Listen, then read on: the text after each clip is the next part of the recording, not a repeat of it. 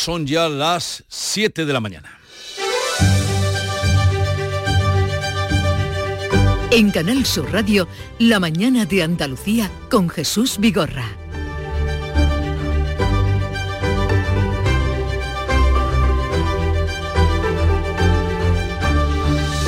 Buenos días queridos oyentes, es lunes 12 de febrero y la muerte de dos guardias civiles arrollados por una narcolancha en Barbate el pasado viernes abre el debate de la dotación de medios humanos y materiales con los que cuentan las fuerzas y cuerpos de seguridad en su lucha contra el narcotráfico. El alcalde de la localidad gaditana, eh, Miguel Molina, el alcalde de Barbate, ha mostrado su indignación por esta falta de recursos. Estoy muy indignado estamos muy mosqueados, muy cabreados, el pueblo y la sociedad barbateña no es así y evidentemente no vamos a permitir que esto, esta dejadez por parte del Ministerio y demás, que en cuanto a los recursos materiales y, y humanos, pues se sigan permitiendo. Barbate no es así, dice su alcalde, claman otras voces en ese sentido y esta mañana van a pasar a disposición del juez los ocho detenidos, algunos como el patrón de la planeadora, tienen un amplio historial delictivo. Este domingo en Cádiz se despedía al guardia civil fallecido Miguel Ángel Gómez, mientras que en Pamplona la viuda del otro agente muerto, David Pérez, se negaba a que fuera el ministro del Interior quien le impusiera la Cruz de Oro al mérito sobre el féretro de su marido, como explicaba la tía del fallecido. La viuda se ha negado a que el al, que Marlaska le pusiera ninguna medalla. Uno de los dos agentes heridos será intervenido hoy quirúrgicamente, aunque su vida no corre peligro. Las asociaciones profesionales de la Guardia Civil denuncian el desmantelamiento hace 16 meses del grupo especializado contra el narco Oconsur. La principal asociación, Jucil, solicitará una comisión de investigación en el Congreso. Su secretario general, Ernesto Vilariño, exige que se depuren responsabilidades políticas. Que se abra una comisión de investigación y determine si la inacción del Gobierno en la lucha contra el narcotráfico y el tráfico de personas en el sur de España es el responsable del asesinato de nuestros compañeros el, viernes en Barbate. Tras un domingo de tregua, este lunes vuelven los cortes de carreteras y las protestas de los agricultores. De hecho, la DGT informa del corte total a esta hora de la mañana de la A374 en la localidad malagueña de Ronda y a las 8 tiene previsto cortar la A4 en la localidad sevillana de Carmona.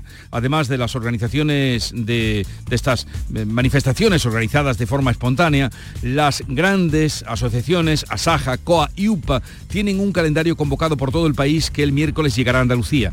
La plataforma para la defensa del transporte, que en el año 2022 puso en jaque la huelga a las distribuidoras, se ha sumado a los agricultores con una huelga indefinida y apoyan las protestas de la plataforma 6F. Por otra parte, en una entrevista publicada en La Voz de Galicia, Pedro Sánchez ha dicho que ha solicitado a la presidenta de la Comisión Europea la simplificación de la PAC que vienen pidiendo los agricultores. Las demandas del campo son, son legítimas. Es cierto también que hay un exceso de burocracia en toda la tramitación de la política eh, agrícola común. Y eso tenemos que simplificarlo. Y la política está marcada por la información que apunta que el Partido Popular estudió la posibilidad de una amnistía o un indulto a Puigdemont en su negociación con Junts en agosto antes de la investidura. Feijó niega que se plantee cualquier opción de amnistía o indulto. Conmigo el independentismo no puede contar para ningún tipo de amnistía, salvo para combatirla, y conmigo el independentismo no puede contar para cualquier tipo de indulto porque no se da ninguna condición. Feijó trata de frenar las críticas del resto de partidos y el desconcierto que se ha montado en el seno del PP. Desde el gobierno, varios ministros acusan al Partido Popular de ocultar este asunto. Y del exterior, el ejército israelí ha bombardeado esta noche varios objetivos de los islamistas, causando al menos 100 muertos palestinos para conseguir liberar a dos rehenes israelíes. Una relación de fuerzas y de logros bastante desproporcionada. En cuanto al tiempo, tenemos por delante un día nublado que dejará lluvias débiles o moderadas con poca o ninguna repercusión en el litoral mediterráneo. Temperaturas al alza, Almería tiene activos a esta hora avisos amarillos por viento y oleaje y Granada solo por fenómenos costeros. Pero vamos a conocer con detalle cómo viene este día en cada una de las provincias andaluzas. Cádiz, salud, votaron. 17 grados tenemos a esta hora de la mañana, llegaremos a los 18 y una jornada de viento y lluvia. Viento y lluvia por Cádiz. ¿Qué pasa en Campo de Gibraltar, Ana Torregrosa? También viento, igualmente previsión de lluvia, a esta hora 19 grados, la máxima prevista prácticamente la hemos alcanzado porque es de 20. En Jaén, Salva Gutiérrez. En Jerez, perdón, Jerez. Sí, hola, buenos días. Cielos totalmente cubiertos ahora, aunque no llueve de momento, no hace frío, 17 grados también, llegaremos a los 19. ¿Cómo viene el día por Huelva, Sonia Vela? Con lluvias débiles o moderadas, la fuerza del viento va a ir disminuyendo conforme avance el día y han subido un poco las temperaturas. A esta hora tenemos 16 en la capital, llegaremos a los 22 en Isla Cristina. En Córdoba, Ana López. Pues llueve en toda la provincia y lo va a seguir haciendo también de forma moderada durante toda la jornada. 14 grados a esta hora, suben las máximas, alcanzaremos 23, precaución con la niebla. En Sevilla, Antonio Catoni. También vamos a tener lluvia durante toda esta jornada. Se nota la subida de las temperaturas, vamos a alcanzar una máxima de 23 en Écija Sevilla, ahora tenemos 13 en la isla de la Cartuja. ¿Cómo amanece Málaga, María Ibáñez? Con nubes y claros, 14 grados en la capital, alcanzaremos 24 eh, de máxima en nuestra ciudad y como bien decías, hay cortes de agricultores en la A374 en Ronda, en el kilómetro 18, es la carretera que une Ronda con Algodonales, en la provincia de Cádiz. Mira, pues ya han empezado los cortes anunciados en Jaén. Alfonso Miranda. Qué noche más hermosa, con lluvias de hasta 70 litros de agua por metro cuadrado en la Sierra de Segura, que ahí es donde tiene que llover. Han subido las temperaturas, 16 grados, ojo a la niebla también. En Granada, Jesús Reina. 12 grados de temperatura en estos momentos en la capital, cubierto con lluvias débiles, vientos y olas en la costa tropical. Y por Almería, donde hay eh, esa mm, advertencia de vientos, María Jesús Recio. Se nota poco de momento, pero de 9 a 3 de la tarde se activa el aviso naranja, con lo cual soplarán con más fuerza que ahora que estamos en aviso amarillo. Subirán los termómetros 23 de máxima, algunas nubes sueltas en el cielo y 11 grados a esta hora.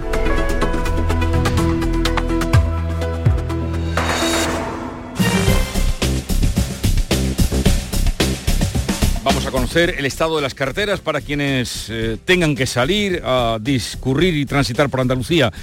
Desde la DGT, Patricia Arriaga, buenos días. ¿Qué tal? Muy buenos días. Pues arranca esta jornada de lunes y a esta hora tráfico en aumento en la red de carreteras andaluzas, pero por el momento sin retenciones. Sí que tenemos que hablar de una movilización agrícola que hasta ahora está interrumpiendo el tráfico de Málaga de la A374 a la altura de Ronda. Recordamos que todas estas incidencias están sujetas a la evolución de las manifestaciones, así que precaución y sobre todo información.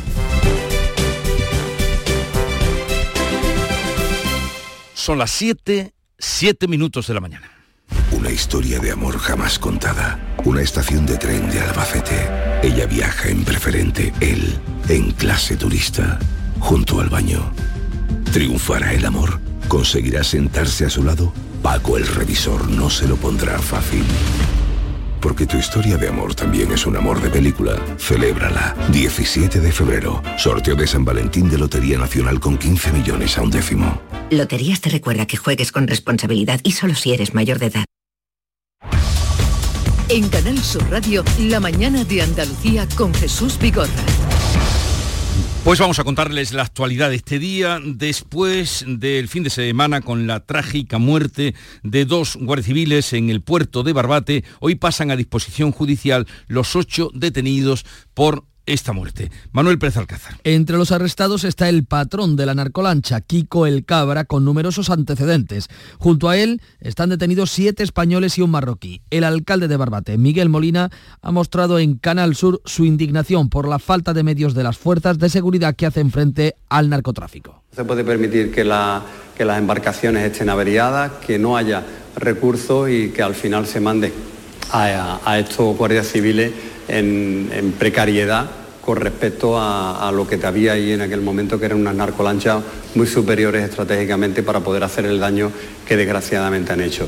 Ayer era despedido en Cádiz el agente fallecido Miguel Ángel González. El otro agente muerto, arrollado por la narcolancha David Pérez, será enterrado hoy en Nogarejas, en León. Este domingo, en la capilla ardiente en Pamplona, su, viuda se negaba que el ministro Marlasca le impusiera la Cruz de Oro al mérito, como explicaba la tía de la víctima. La, viuda se ha negado a que, el, que Marlasca le pusiera ninguna medalla, pero es que se ha puesto.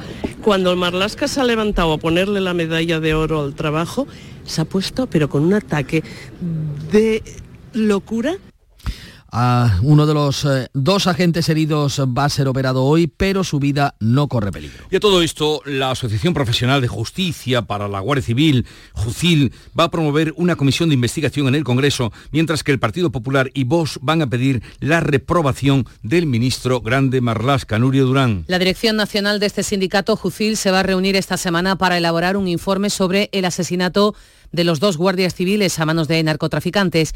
El secretario general, Ernesto Vilariño, avanza que lo van a elevar a los grupos políticos.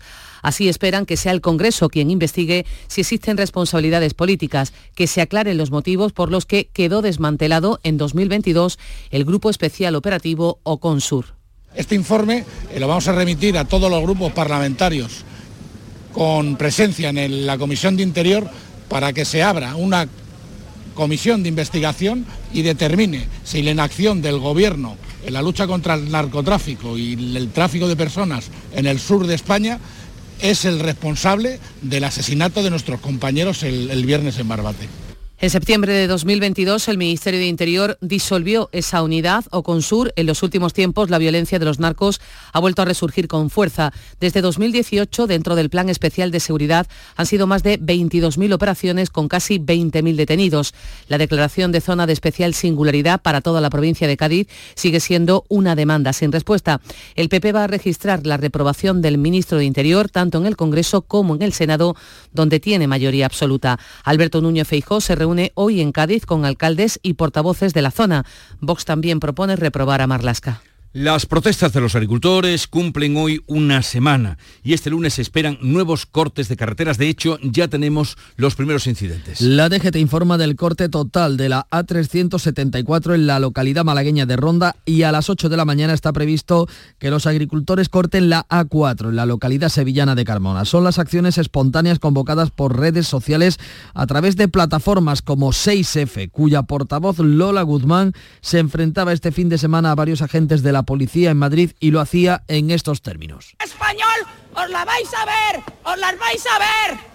Os mato pocos la ETA, hijos de puta.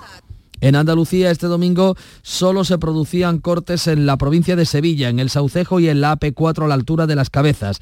Asaja, Coa y UPA han convocado protestas hoy en Alicante. El miércoles quieren cortar los cinco accesos a Sevilla, la A4 en el municipio jienense de Guarromán y el puerto de Motril. En Granada, los agricultores aseguran que seguirán peleando. Otro día más, nos obligan a, estar aquí. La situación lamentablemente pues, está igual, parada. No se quieren sentar, dialogar. El ánimo te invita a que, a que tengas que seguir luchando. El ánimo va a ver todo el que haga falta para conseguirlo.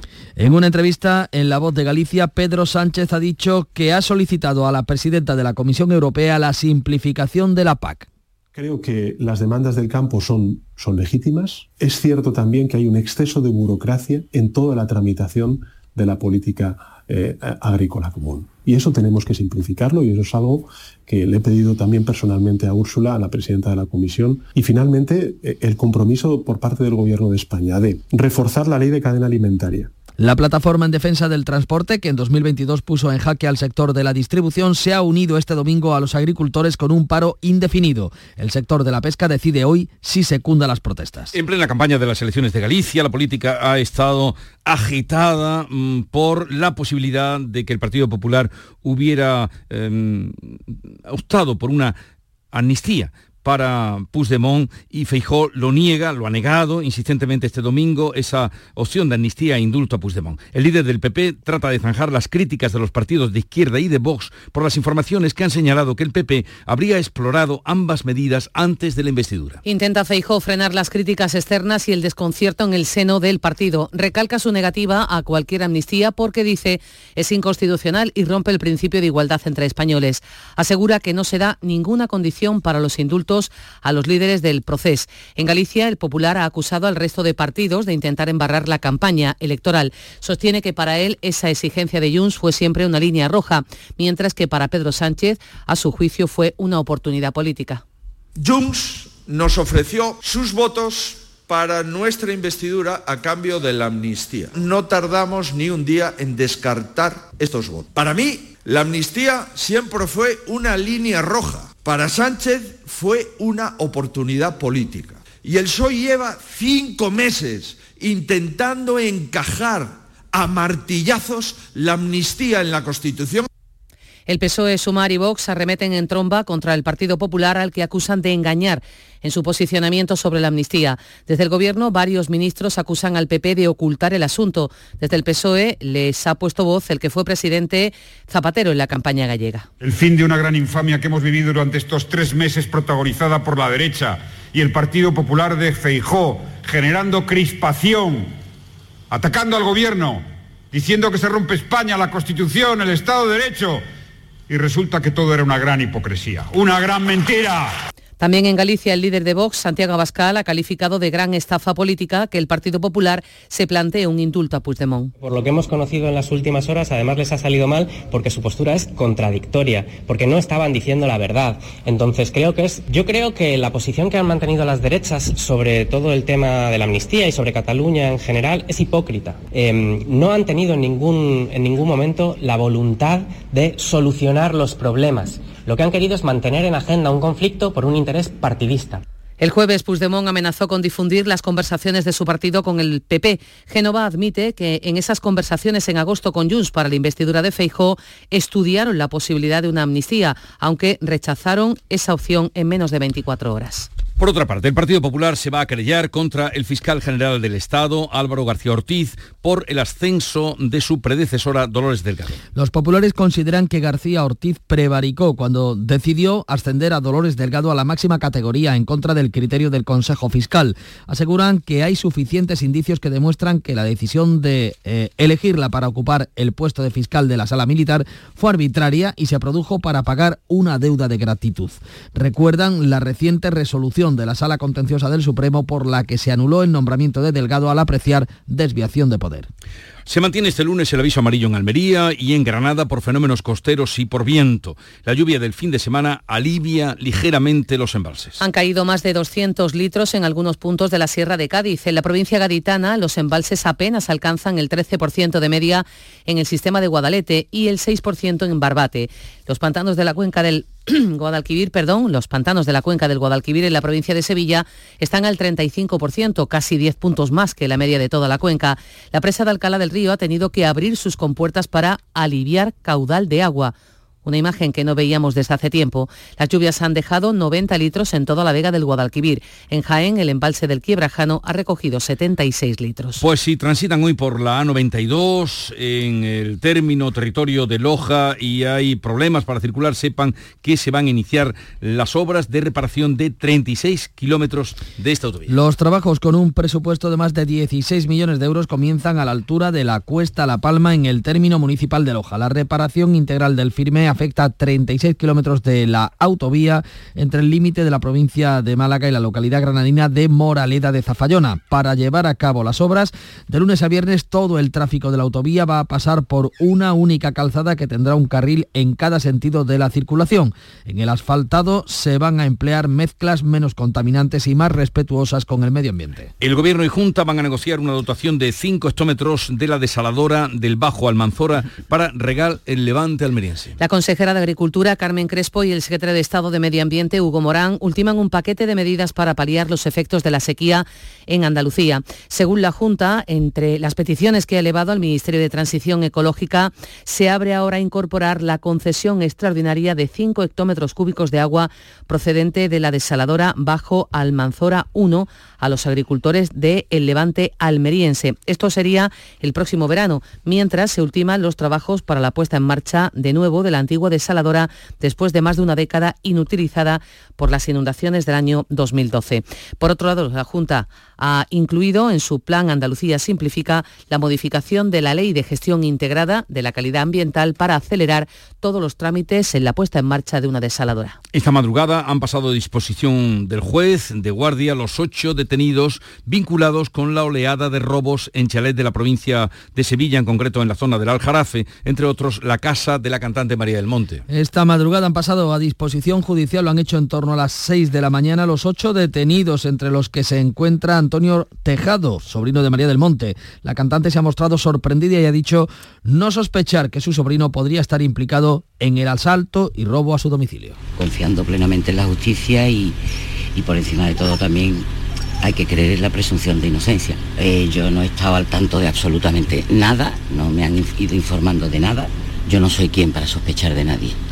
Las sospechas no son buenas y yo no he sospechado ni sospecho de nadie hasta que un juez diga lo que tenga que decir. El ejército de, perdón, la organización desmantelada era muy activa y violenta en los asaltos. Se investigan cuántos robos ha podido cometer. En los registros se han encontrado joyas, dinero, objetos de valor y hasta una plantación de marihuana en un piso de la barriada de las 3.000 viviendas. El ejército de Israel ha informado de la liberación de dos rehenes que estaban secuestrados por Hamas pero ¿a qué precio? Ha sido en una noche de ataques aéreos israelíes en los que al menos se habla de que han podido morir 100 palestinos. Los rehenes liberados se encuentran bien, son dos hombres de 61 y 70 años de origen argentino. La operación de rescate comenzó esta noche con decenas de ataques aéreos contra el batallón Sabura de Hamas. Al menos 100 palestinos han muerto. La prensa local cuenta que han atacado mezquitas y viviendas. El ejército israelí lleva días atacando por aire Rafah, pero lo peor está por llegar. La ofensiva terrestre es inminente. Benjamín Netanyahu desoye el llamamiento internacional para no causar un desastre aún mayor entre el millón trescientos mil civiles arrinconados en Rafah. La cadena de televisión ABC ha reiterado que prepara el golpe final para exterminar los últimos bastiones de Hamas. Su plan consiste en trasladar a la población a otras zonas de Rafah. Hemos preparado un área en el norte de Rafah. Allí hay mucho terreno para reubicarlos. Aquellos que nos dicen que no entremos en Rafah bajo ningún concepto nos están diciendo que perdamos la guerra. 7.21 minutos de la mañana. La mañana de Andalucía. A partir de este 12 de febrero habrá cambios en la forma de ver tu televisión.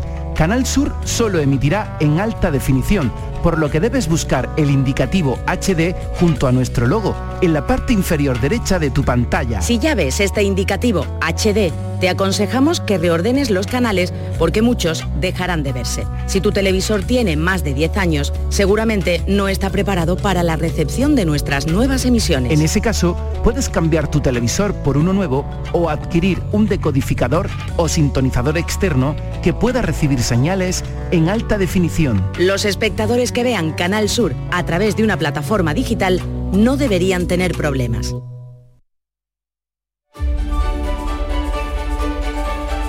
Vamos ya con la revista de prensa que ha preparado Paco Ramón, el funeral por los dos guardias civiles muertos en Barbate y la metedura de pata de Feijó con la amnistía y el indulto a Puigdemont ocupan hoy las portadas de la prensa. ¿Qué destacan, Paco? Pues el diario ABC le dedica a Jesús la portada al funeral de uno de los dos agentes fallecidos en Barbate. Mi marido no hubiera querido que Marlasca le ponga la medalla, es lo que dijo la viuda de uno de los dos agentes caídos a manos de los narcos en la localidad gaditana en el momento de frenar al ministro en el funeral celebrado en Pamplona. El diario El País sobre el tema de Feijó, el giro de Feijó con los indultos descoloca al PP en plena campaña.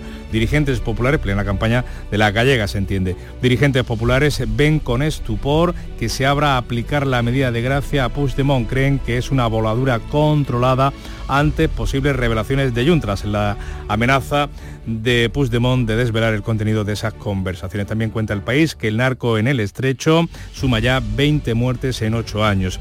El mundo, el desliz, el desliz del PP con el indulto mete a PSOE y PP y a PSOE y Vox en campaña electoral.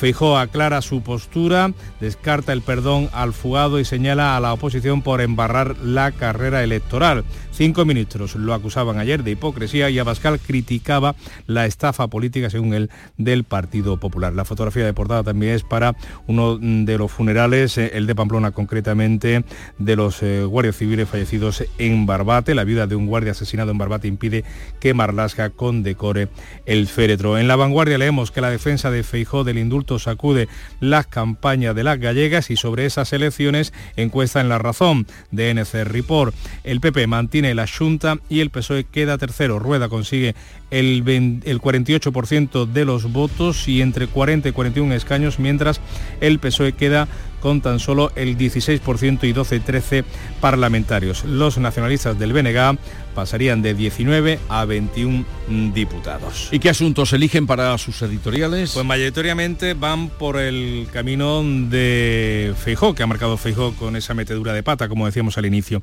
ABC titula su editorial Un patinazo incomprensible. Las nuevas explicaciones sobre la postura del PP en torno a la amnistía o los indultos a los cabecillas del golpe del 1O eh, o sobre el encausamiento de Puigdemont por terrorismo no han hecho otra cosa que aportar confusión. Dice este periódico que el propio Feijó tuviera ayer que rectificar la nueva teoría para dejar claro que en indultos y amnistía da una señal fidedigna de la dimensión de su error. Lo gratuito de este neoanálisis, así lo califica, de la esfera legal del proceso no solo se ciñe a su clara inoportunidad, sino sobre todo a los juicios gratuitos sobre, por ejemplo, la posibilidad real de que Puigdemont sea condenado por terrorismo, cuando jueces y fiscales sí ven indicios ahora de ese delito en el fugado. El país titula su posición eh, de plan oculto de Feijó. El líder del PP no descarta un indulto condicionado a Puigdemont, pero debe explicarlo, dice, a la ciudadanía sin temor a la presión de voz. Y es que si Feijó tiene un plan de reconciliación para Cataluña, añade el diario de Prisa, bienvenido sea, debe exponerlo al conjunto de la ciudadanía. Continúa, en ese en eso consiste la política, en buscar soluciones a los problemas. No puede esconderse tras el pavor, dice, que tiene a Vox o a que arañe un puñado de votos entre el, el, electorado más conservador o en el temor a quienes dentro y fuera del partido pretenden marcarle la agenda. Y en el mundo, sobre este asunto, la amenaza del separatismo, Feijó no puede resignarse. Los populares se han metido solos en un notable embrollo político después de la última amenaza de Carles Puigdemont, que en, una enloquecida diatriba advirtió que todo se sabrá sobre los contactos que Junts y PP mantuvieron el pasado mm, verano. Y en el grupo Yolí, el editorial va destinado hoy o va dedicado hoy a lo ocurrido en Barbate, una orden errónea y sin miedos, la, y sin. La muerte de dos agentes de la Guardia Civil en el puerto de Barbate, dice este grupo de prensa, deja tres consideraciones. La impunidad con la que actúan los narcotraficantes, la falta de medios de las fuerzas y cuerpos de seguridad del Estado y el desacierto de una operación para la que no se contaba en esos momentos con los recursos suficientes. ¿Alguna viñeta que pues pasarle la vista? Nos quedamos con la de Miki Duarte en el grupo Yolí, se ve un agricultor a modo de espantapájaros, eh, eh, al fondo un tractor y sobre él sobrevuelan una docena de cuervos en los que se puede leer cadena alimentaria, paz injusta, competencia desleal, etcétera, etcétera, etcétera. Y vamos ahora con la información deportiva. Ya está por aquí Nuria Gaciño. Buenos días. Hola, ¿qué tal? Muy buenos días. Victoria del Sevilla y empate del Granada. Cuatro meses y medio después, el Sevilla se reencuentra con la victoria en su casa. Por 1 a 0 se imponía anoche el Atlético de Madrid con la magia de nuevo de Isaac Romero, que hizo el gol del triunfo en el minuto 15 y se marchó ovacionado por la grada de Sánchez Pejuán en el 78.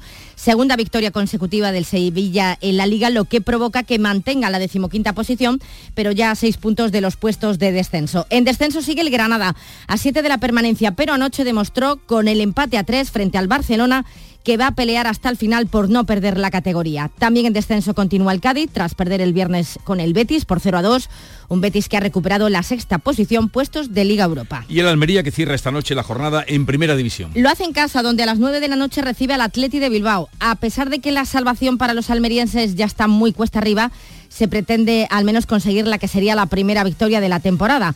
Una vez termine la vigésimo cuarta jornada liguera, semana europea con el inicio de los octavos de final de la Liga de Campeones. Mañana el Real Madrid a las 9 visita al Leipzig. El jueves llega al Benito Villamarín la Conference League. A las 9 de la noche el Betis recibe al Dinamo de Zagreb. Además, en la Liga Femenina este fin de semana solo se salva el Granada, que empató a 1 con la Real Sociedad. Por lo demás, derrotas del Sevilla 0 a 3 con el Barça, del Betis 1 a 4 con el Real Madrid y del Sporting de Huelva 1 a 2 con el Atleti de Bilbao. El ACB, victoria del Unicaja ante el Obradoiro 78 a 90 y derrota del Covirán Granada en Murcia 91 a 78. Esta semana comienza en Málaga la Copa del Rey de Baloncesto. El jueves 15, los dos partidos de cuartos de final serán el Real Madrid-Murcia y el Gran Canaria-Valencia y al Unicaja lo veremos en acción el viernes. A las 9, Unicaja-Lenovo-Tenerife, a las 6, Barcelona-Manresa. En balonmano, el Costa del Sol Málaga continúa con opciones de clasificarse para los cuartos de final de la Liga Europea al ganar con holgura al Tarju de Rumanía 30 a 26. Así que se lo jugará en la última jornada. La selección femenina de baloncesto estará en los Juegos de París logró la clasificación antes de jugar su partido frente a Hungría y el atletismo está de luto tras la muerte de Kelvin Kiptum, marquista mundial de maratón. El keniata perdió la vida ayer en un accidente de tráfico en su país junto a su entrenador. En fin, que nos quedamos uno de los mejores, había establecido un nuevo récord del mundo de maratón, convirtiéndose en el primer hombre de la historia en bajar de las dos horas y un minuto. Hizo un crono de dos horas y 35 segundos hace un año en Chicago. Nos acercamos así a las siete y media de la mañana. Canal Sur, la radio de Andalucía.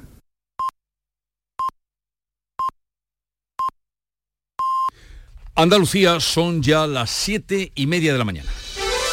En Canal Sur Radio, La mañana de Andalucía con Jesús Vigorra.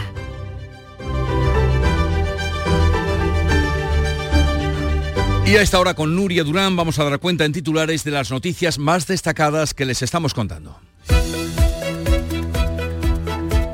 Hoy está previsto que pasen a disposición judicial los ocho detenidos por la muerte de los dos agentes de la Guardia Civil en Barbate piloto, entre los arrestados el piloto de la, narcolancha, de la narcolancha que arrolló mortalmente la zodia de los agentes fallecidos. Este domingo la viuda de uno de ellos durante el funeral se negó a que el ministro Marlasca condecorara a su marido. Las movilizaciones del campo cumplen ya una semana con una huelga indefinida. Agricultores y ganaderos continúan hoy con sus protestas sorpresa. En la localidad sevillana de Carmona tienen previsto cortar otra vez la A4 a partir de las 8 de la mañana. Las organizaciones agrarias hoy convocan oficialmente en Alicante. En Andalucía será este miércoles. Núñez Feijó se lía con la amnistía y niega cualquier beneficio judicial a Puigdemont. El presidente del Partido Popular desconcierta a su partido y trata de zanjar las críticas del PSOE y Vox en plena campaña de las elecciones gallegas. Feijó reconoce haber estudiado la amnistía y el indulto al prófugo, pero mantiene que descartó ambas opciones antes de presentarse a la investidura. Hoy pasará a disposición judicial la banda dedicada a robar en viviendas en la comarca sevillana del Aljarafe. Entre los ocho arrestados está el sobrino de María del Monte a la que robaron en su casa el pasado mes de agosto. La cantante ha dicho que nunca sospechó de él. Espera la actuación de la justicia. La Junta inicia hoy la reparación de 36 kilómetros de la A92 en la provincia de Granada. Los trabajos con un presupuesto de más de 16 millones de euros comienzan esta mañana a la altura de La Cuesta La Palma, en el término municipal de Loja. De lunes a viernes se circulará por un solo carril en cada sentido. Ahora el tiempo para que ustedes estén informados de lo que viene. La predicción indica para hoy lunes cielos nublados, lluvias débiles o moderadas con poca probabilidad de que alcancen el litoral mediterráneo. Temperaturas en ascenso con subidas notables en algunos puntos. Hoy se van a mover los termómetros entre los 24 grados de Málaga y los 18 de Granada. Los vientos soplan del oeste, de moderados a fuertes. A esta hora están activos avisos amarillos por fenómenos costeros en Granada, por viento y oleaje en Almería y por lluvia en Jaén. Son las 7.32 minutos de la mañana y enseguida vamos a las claves económicas del día. ¿Quieres abrir tu negocio al exterior? En Cajamar te acompañamos en la estrategia de negocio internacional de tu empresa. Infórmate en nuestras oficinas y te ayudaremos a encontrar las mejores soluciones para tus operaciones internacionales. Consulta en la web cajamar.es, área empresas y autónomos barra internacional. Cajamar, distintos desde siempre. La mayoría de incendios en el hogar están provocados por descuidos, olvidos y despistes. Enciende tu conciencia, apaga el riesgo. Prevengamos juntos los incendios adoptando medidas conscientes y protegiendo lo que más valoramos. Emergencias 112, Junta de Andalucía. Las claves económicas con Paco Bocero. Paco, buenos días. Buenos días, Jesús. ¿Qué tal? ¿Qué Eh, tal? Pues nada, dispuestos a, a atender a los titulares de la prensa económica que vamos a comenzar por ahí esta sesión. Pues mira, empezamos con expansión y con su apertura sobre 100 inversores de todo el mundo se apoderan de la bolsa en España y se refiere a los inversores más importantes de esos 1.700 nacionales e internacionales que manejan dos terceras partes de los 850.000 millones de euros que mueve el parque español. Una radiografía muy interesante, sin duda.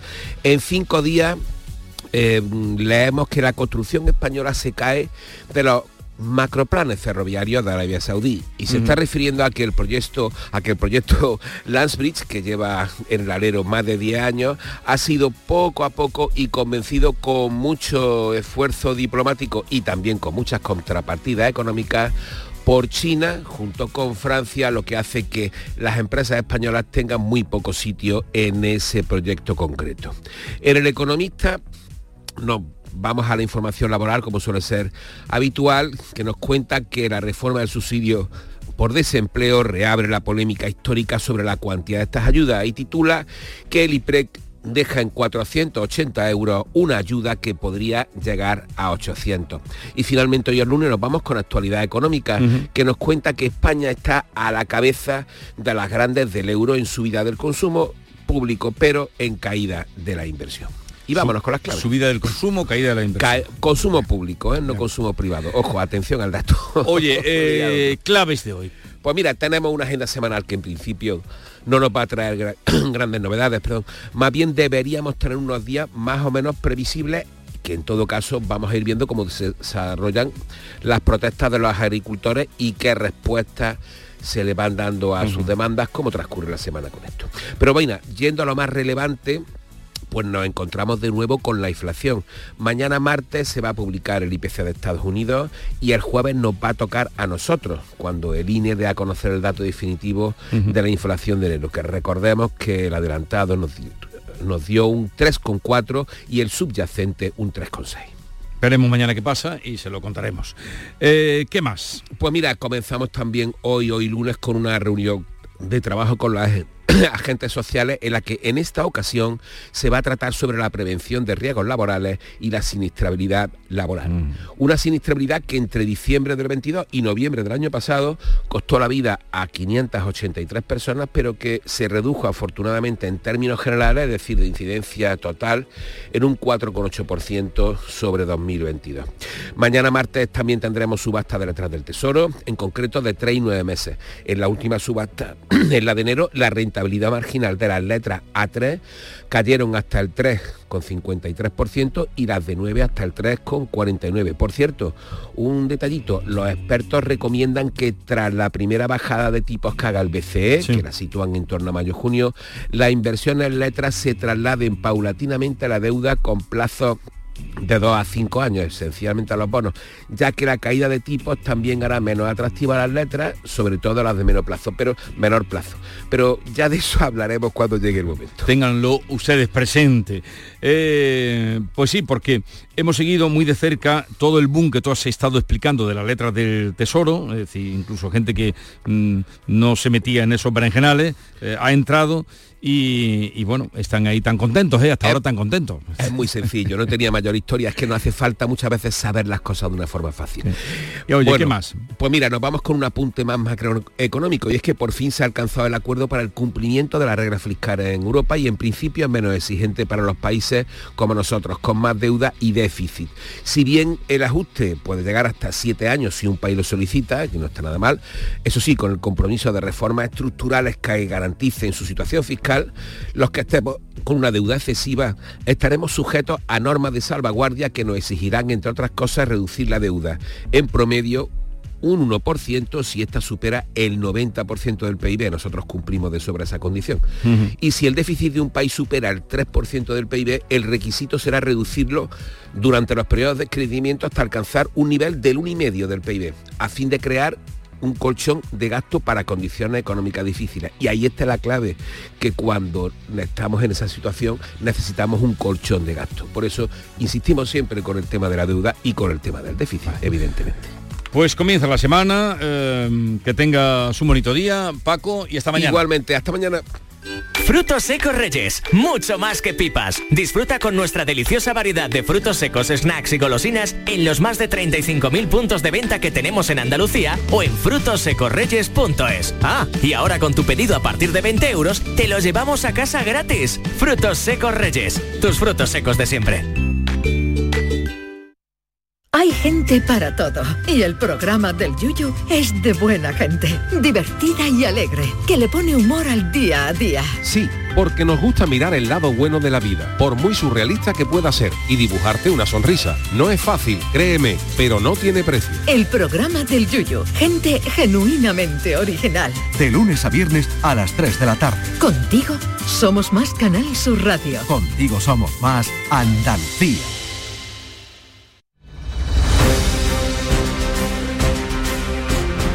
Vamos ahora con otras noticias de Andalucía. Llega una patera al Buñol con 34 magrebíes Cinco de ellos son menores de edad. Cuéntanos, Jesús Reina. Cuando estaban a escasos metros de la orilla comenzaron a desembarcar en la playa y huyeron corriendo en diferentes direcciones. Varias dotaciones de la Guardia Civil han detenido hasta ahora a 34 personas que han sido trasladadas al puerto de Motril donde han sido atendidos por la Cruz Roja. Hay cinco menores, pero también hay cinco eh, inmigrantes que presentan quemaduras químicas producidas por la mezcla entre agua salada y gasoil. Esta llegada, a pesar del temporal, coincide con otra que se ha producido en Adra, provincia de Almería, donde una embarcación también de gran tamaño ha quedado encallada. De momento allí se han detenido a 26 personas. Vigilancia aduanera da hoy en Algeciras detalles del operativo que permitió incautar la semana pasada 8 toneladas de cocaína en el puerto Ana Torregrosa. Es uno de los mayores alijos de cocaína incautados. Eh, va a dar detalles eh, de ese operativo hoy en Algeciras el director adjunto de Vigilancia Aduanera, Ángel Delgado. Una incautación esta que viene a reafirmar la denuncia que desde hace tiempo realizan las coordinadoras antidrogas sobre el alarmante incremento de tráfico de cocaína a través, entre otros puntos, del puerto de Algeciras, debido principalmente a una superproducción en los países productores de esta droga en Sudamérica. Tras los últimos casos de tiroteos en la ciudad, la alcaldesa va a pedir, la alcaldesa de Jerez, una reunión urgente con el ministro del Interior, Grande Marlasca, Salva Gutiérrez. Sí, quiere pedir al gobierno central más policías nacionales y más medios. También se habla de una segunda comisaría porque dicen desde el ayuntamiento la ciudad ha crecido mucho en las últimas décadas. Una petición que se viene haciendo al gobierno central desde hace varios meses. Recordemos que el pasado viernes hubo un tiroteo en la barriada del Mopu de Jerez y hace tres meses otro tiroteo en la conocida calle Nueva acabó con una persona herida en el hospital. En el puerto de Carboneras se presenta hoy lunes las obras de adecuación de la toma de agua para su posible utilización en el transporte de agua en barco por si fuera necesario eh, por motivos de la sequía. Lola López. El puerto de Carboneras junto a los de Algeciras y Málaga es uno de los elegidos para la llegada de barcos que puedan trasladar hasta 40.000 metros cúbicos de agua si avanza la sequía para inyectar el sistema de conducciones. En el puerto de Carboneras se celebra hoy una primera reunión para conocer cómo se haría esta obra. Está prevista a las once y media de la mañana con la asistencia de la consejera de Agricultura, Pesca, Agua y Desarrollo Rural, Carmen Crespo. La ONG Justicia Alternativa advierte de la presencia de aceites minerales procedentes de la destilación del petróleo en alimentos que consumimos. Cuéntanos, Ana López. Pues son los aceites minerales que se encuentran en la pasta, en el arroz, en el pan o incluso en la leche de fórmula para bebés. No es obligatorio por ahora mencionar su presencia en el etiquetado como ya lo hace Alemania, aunque no están prohibidos, están en el punto de mira por sus consecuencias negativas para la salud. Erin McNulty es la coordinadora en Andalucía de Justicia Alimentaria. Uno de los tipos son cancerígenos y de la propia Unión Europea dice que no hay un límite seguro y otros de los tipos son potencialmente hepatotóxicos. Se acumulan en el tejido graso y son hepatotóxicos. Se usa para que el arroz brille más, para que los granos de arroz brillen, para que las harinas no se, no se alpemacen, en fin, para recubrir algunos quesos. Hoy es lunes de carnaval, día festivo en Cádiz. ¿Qué va a pasar? ¿Cómo se va a vivir? ¿Va a llover? Salud, Botaro. Pues va a llover, esa es la previsión del tiempo, al menos Jesús, después de un domingo también pasado por agua, la lluvia es muy necesaria y de eso era consciente la gente que salió a la calle con chubasquero y con ganas de divertirse. Hubo retraso en los carruseles de coros, no sabemos qué pasará hoy, también de la cabalgata que fue más corta de lo habitual y sin música se dieron prisa para poder llegar al destino y que los eh, más pequeños pudieran disfrutar también de ese domingo. Así que lluvia y animación en Cádiz en este lunes de carnaval. Y Parauta, en la comarca de Ronda, ha sido reconocida por el diario más leído en inglés, The Sun, como el destino ideal para vivir el pasado andalusí español y sus bosques más auténticos. María Ibañez, se acabó la tranquilidad ahí. ya verás. Eh, exactamente. Habla este rotativo británico de la autenticidad de este pueblo blanco de la serranía de Ronda. Dicen que es un destino único para relajarse y conectarse con la naturaleza, donde el agua limpia llega desde las colinas y se puede beber fresca de las fuentes, alimentada directamente del Valle del Genal. Recuerda la belleza y autenticidad de sus bosques encantados habla de esos abetos y roble más antiguos del mundo, dice, con casi 30 metros de altura y señala además que no te puede levantar de la mesa en Parauta sin probar uno de sus tradicionales postres elaborados con castaña, reconocida por su excepcional calidad. Así que todos los británicos a Parauta este, este verano. Por eso habrá que ir un poquito antes los eh, aborígenes de aquí. Así es un pueblo muy bonito, desde luego, y, todo- y toda esa zona, eh, toda esa zona. Raúl nos va a visitar hoy a partir de las once y media de la mañana, pero también tendremos otros invitados como Miguel Ángel Tobías, ese director de cine, creador de formatos televisivos, eh, que con su proyecto Renacer mm, va a recalar eh, mañana en Sevilla ante un multitudinario auditorio. Luego le contaremos más cosas. Llegamos así a las 7.45 minutos de la mañana, 8 menos cuarto. Es el tiempo para la información local. Atentos. En la mañana de Andalucía de Canal Sur Radio, las noticias de Sevilla con Antonio Catoni. Buenos días, pasa a disposición judicial el sobrino, el sobrino de la cantante María del Monte y los otros siete detenidos en relación con el robo en la vivienda del artista y en otras viviendas del Aljarafe. La investigación ha permitido desmontar una organización dedicada a robo con violencia e intimidación. Enseguida estamos en directo en los juzgados de Sevilla. Hoy distintas organizaciones agrarias se suman a la protesta iniciada por los agricultores de forma espontánea. Atención porque a las 8 de la mañana tienen previsto volver a cortar la A4 a la altura de Carmona. A las 9 de la mañana, agricultores de Huelva se han dado cita en el centro logístico del supermercado Mercadona situado en Huevar del Aljarafe.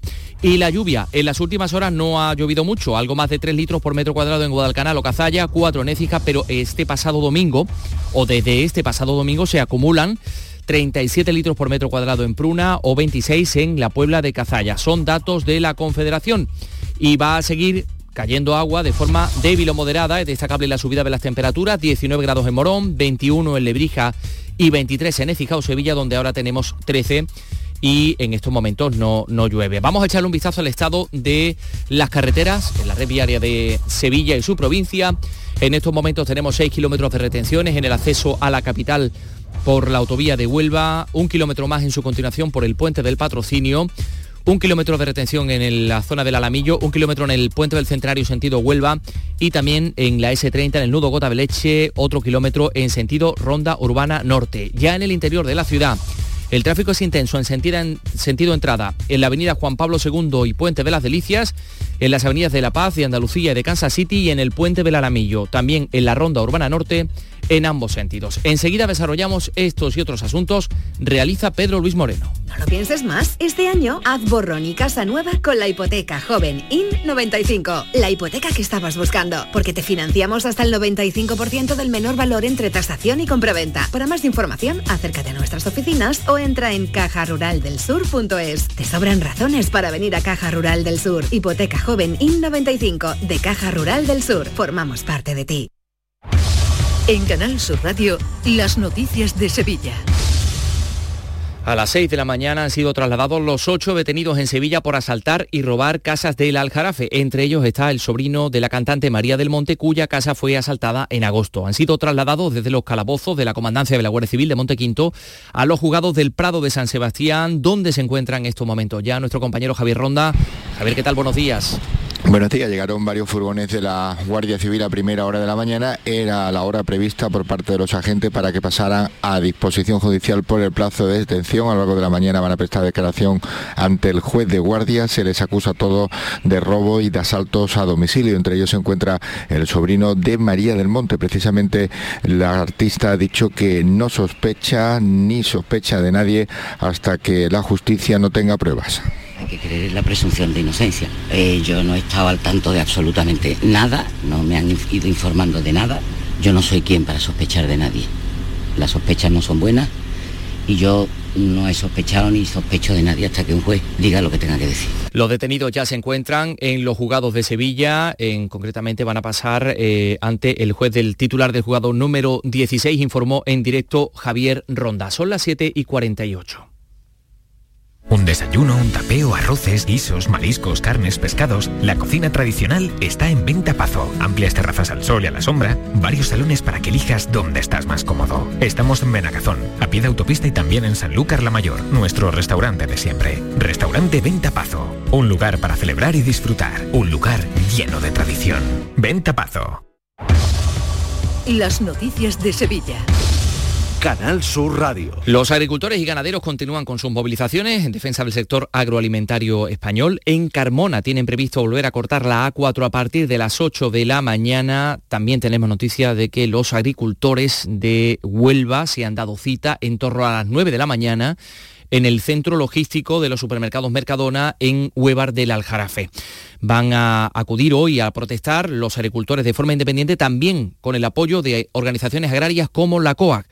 Protestan, recordamos, principalmente por la política agraria comunitaria, piden más presupuesto, menos burocracia, que la mercancía de terceros países esté sujeta a los mismos controles y exigencias, gasóleo profesional, mejores seguros, ayudas por la sequía, pero como señala el secretario provincial de la COAC, Ramón García, ponen el énfasis en la reducción del papeleo que si tenemos que dar barbecho, que tenemos que cumplir la beca, que si tenemos que cumplir el corrigen, eso para nosotros es un, es un desbarajuste que, lo que hace es complicarnos la vida. Como te he dicho antes, somos agricultores, no somos ingenieros ni somos arquitectos para tener que, a la hora de planificar un plan de siembra. Este domingo los independientes se protestaban en el Saucejo y también en la AP4 a la altura de las cabezas. Todavía más y muchos más que vendrán si no se soluciona. Eh, ánimo va a haber todo el que haga falta para conseguirlo. nadie puede trabajar a pérdida. Los bajos precios que tenemos en origen las grandes subidas que hay en los supermercados, los grandes almacenes y pequeños, eso lo estamos soportando nosotros y todos los consumidores.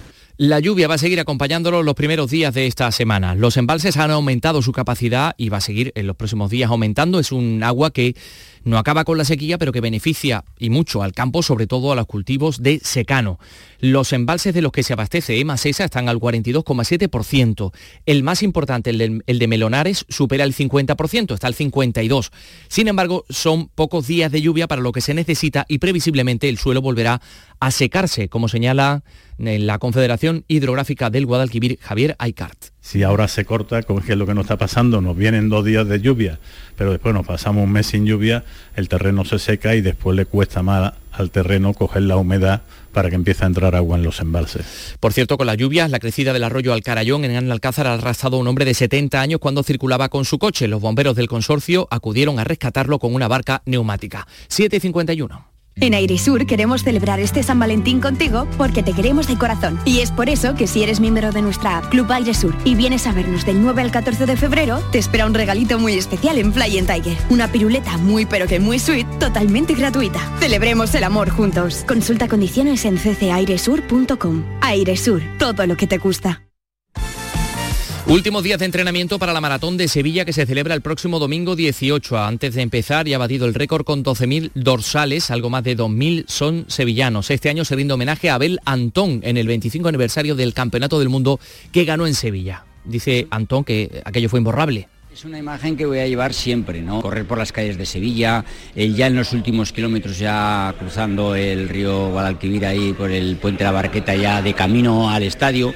Y bueno, y esa entrada al estadio ahí dudosa, pero eh, que sí que es verdad que, que, bueno, que estaba todo el mundo ya esperando en que llegara a la meta Inolvidable. Bueno, y en el fútbol, la victoria del Sevilla. Carlos Gonzalo, buenos días. Hola, ¿qué tal? Segunda victoria consecutiva del Sevilla, esta vez en el Ramón Sánchez Pijuán y ante nada menos que el Atlético de Madrid. Un solitario tanto del joven Isaac Romero en la primera mitad hizo que los tres puntos se quedasen en casa y de paso supongan un alivio clasificatorio para el Sevilla. Por su parte, el Real Betis espera la llegada en las próximas horas de Cedric Bacambú, quien ha acabado cuarto en la Copa África con la selección del Congo. Y el jueves, el Betis tiene Conference League, recibe al Dinamo de Zagreb Hubo derby Sevilla-Betis en segunda federación que acabó con empate a uno y en fútbol femenino estos fueron los marcadores. Sevilla Fútbol Club 0, Fútbol Club Barcelona 3 y Betis Féminas 1, Real Madrid 4.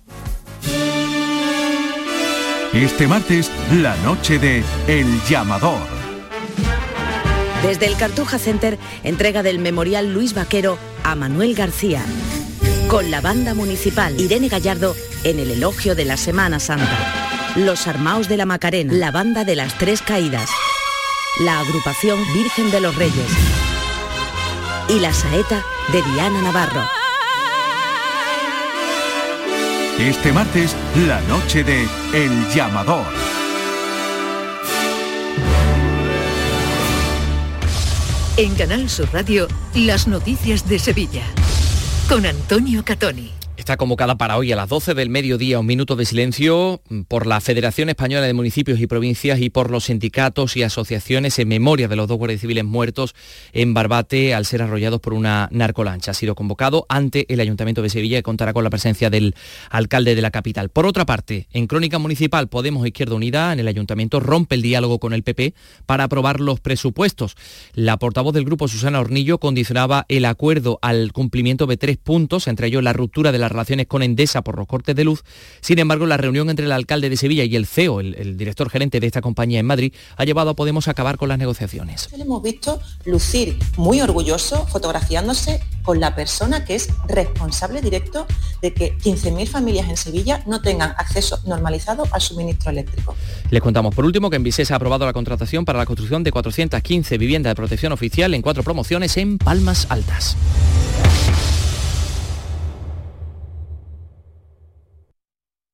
Escuchas La mañana de Andalucía con Jesús Vigorra, Canal Sur Radio. 8 menos 5 de la mañana, Nuria Gaciño, buenos días. Hola, ¿qué tal? Muy buenos días. Y por fin podemos dar buenos resultados. Eh, tenemos una victoria del Sevilla, además importante, y un empate que pudo ser del Granada en Barcelona. A punto estuvo el Granada de dar la sorpresa en Montjuic ante el Barcelona. Al final empate a 3 un punto que mantiene al conjunto granadinista en descenso a siete puntos de la permanencia, pero anoche los del Cacique Medina demostraron credenciales para lograr el objetivo de la salvación. Al menos lo van a pelear hasta el final. A ver, es una diferencia importante, pero el, calendario marca que tenemos que jugar prácticamente contra todos, o sea que tenemos confianza de, hacer estos buenos partidos que estamos haciendo. El resultado ya va a llegar y ojalá que podamos encadenar victorias seguidas para, para posicionarnos mucho más cerca. El Granada que se ha quedado con la miel en los labios ante el Barça de Xavi, que no ha dudado en felicitar a los granadinistas. Granada ha planteado un partido inteligente, nos han apretado muy bien, mano a mano. El partido requería eh, más jugar a segunda línea para tocar de cara a tercer hombre para, para, ir en profundidad. Ellos han apretado muy bien, han ganado duelos. Nos han llevado a un partido de, duelos en muchos momentos, ¿no? Sin felicitar al Granada y a, Medina por el, por el planteamiento, ¿no? Y el que por fin logró la victoria en su casa fue el Sevilla, cuatro meses y medio después ya iba siendo hora de dar una alegría a los aficionados. Por 1 a 0 venció anoche al Atlético de Madrid y de nuevo brilló Isaac Romero, que hizo el gol del triunfo en el minuto 15. No solo está marcando, sino como bien apunta aquí que Sánchez Flores está siendo capaz de contagiar al resto del equipo. Nos llena de energía y nos transmite lo mismo que os transmite a vosotros, un aire distinto, un deseo de, hacer las cosas bien y, de continuar y repetir los esfuerzos. Tenemos la gran suerte de que esté con nosotros en nuestro equipo y sobre todo que es tan humilde que lo hace todavía mejor. Segunda victoria consecutiva del Sevilla en la Liga, lo que provoca que mantenga la decimoquinta posición, pero ya a seis puntos de los puestos de descenso. Oliver Torres confía en que estos dos triunfos den alas al equipo sevillista. Y sobre todo en casa, ¿no? Llevaba mucho tiempo sin dar una alegría a la afición, sin darnos una alegría a nosotros, eh, ante un gran rival, eh, de la manera que ha sido, el equipo junto, eh, el sentimiento que ha mostrado, era necesario y ojalá sea este el impulso que necesitamos para ir ganando todos los partidos. El Almería será el encargado de cerrar esta noche la vigésimo cuarta jornada en primera. Recibe a las 9 al Atleti de Bilbao. Esperan los de Garitano conseguir la que sería la primera victoria de la temporada. Para ello solo falta un poquito de acierto. Eh, al Atleti le podemos ganar si hacemos las cosas bien, como hemos podido ganar al Barcelona, al Real Madrid, al Girona, a los mejores de la clasificación. Y eso sí, pues siempre necesitas ese puntito de acierto para ir el último. Si tú ves las estadísticas, el equipo ofensivamente genera mucho y en mitad de tabla en prácticamente todas las estadísticas. Baja segura para el partido del Atleti de Bilbao la de Leo Batistao, que está sancionado y no estará de inicio el último refuerzo, Jonathan Viera, ya que el propio entrenador ha confirmado que necesita más rodaje, más entrenamientos para coger el ritmo perfecto. El que no echó en falta la importante ausencia de Isco fue el Betis, que el viernes ganaba el Cádiz por 0 a 2. Con este resultado, el Betis recupera la sexta posición de la tabla. Vemos, por tanto, a los verdiblancos de nuevo en puestos europeos y mientras el Cádiz continúa en descenso a tres puntos de la salvación. Tanto Cádiz como Betis han mostrado su incomprensión con el Gobierno de España después de que el Ejecutivo Nacional haya sido, como saben, el único país de la Unión Europea que no se ha adherido a la iniciativa contra la Superliga, la competición que quiere impulsar Florentino Pérez. El CEO del Betis, Ramón Alarcón, ha mostrado su sorpresa, pero el presidente del Cádiz, Manuel Vizcaíno, ha ido más lejos. Invita a Pedro Sánchez a darse una vueltecita por Cádiz. yo le diría a Pedro Sánchez que, bueno, pues que escuche al fútbol español, que escuche al fútbol de la calle. Yo lo invito a venir a Cádiz y le explico lo que significa para nosotros, para el fútbol español, para los equipos como el Cádiz, el que se cubra la meritocracia en el fútbol, el que todos tengamos las mismas oportunidades. Yo tengo derecho, los gaditanos y los cadistas tenemos derecho a soñar con conseguir algún día entrar en competición europea y pelearla, como lo, han hecho otros equipos, como por ejemplo el Sevilla. Pues ahí queda, a ver si hay respuesta. Y una vez termine la vigésimo cuarta jornada liguera con el partido de esta noche de la Almería, semana europea con el inicio de los octavos de final de la Liga de Campeones. Mañana el Real Madrid a las 9 visita al Leipzig y el miércoles la Real Sociedad se desplaza a París también a las 9 para enfrentarse al PSG. El jueves llega el Benito Villamarín, la Conference League llega el Dinamo de Zagreb. Y también comienza esta semana la Copa del Rey, el próximo 15 de febrero en Málaga. Y el atletismo está de luto tras la muerte de Kelvin Kiptum, plus marquista mundial de maratón. Canal Sur Radio, la radio de Andalucía.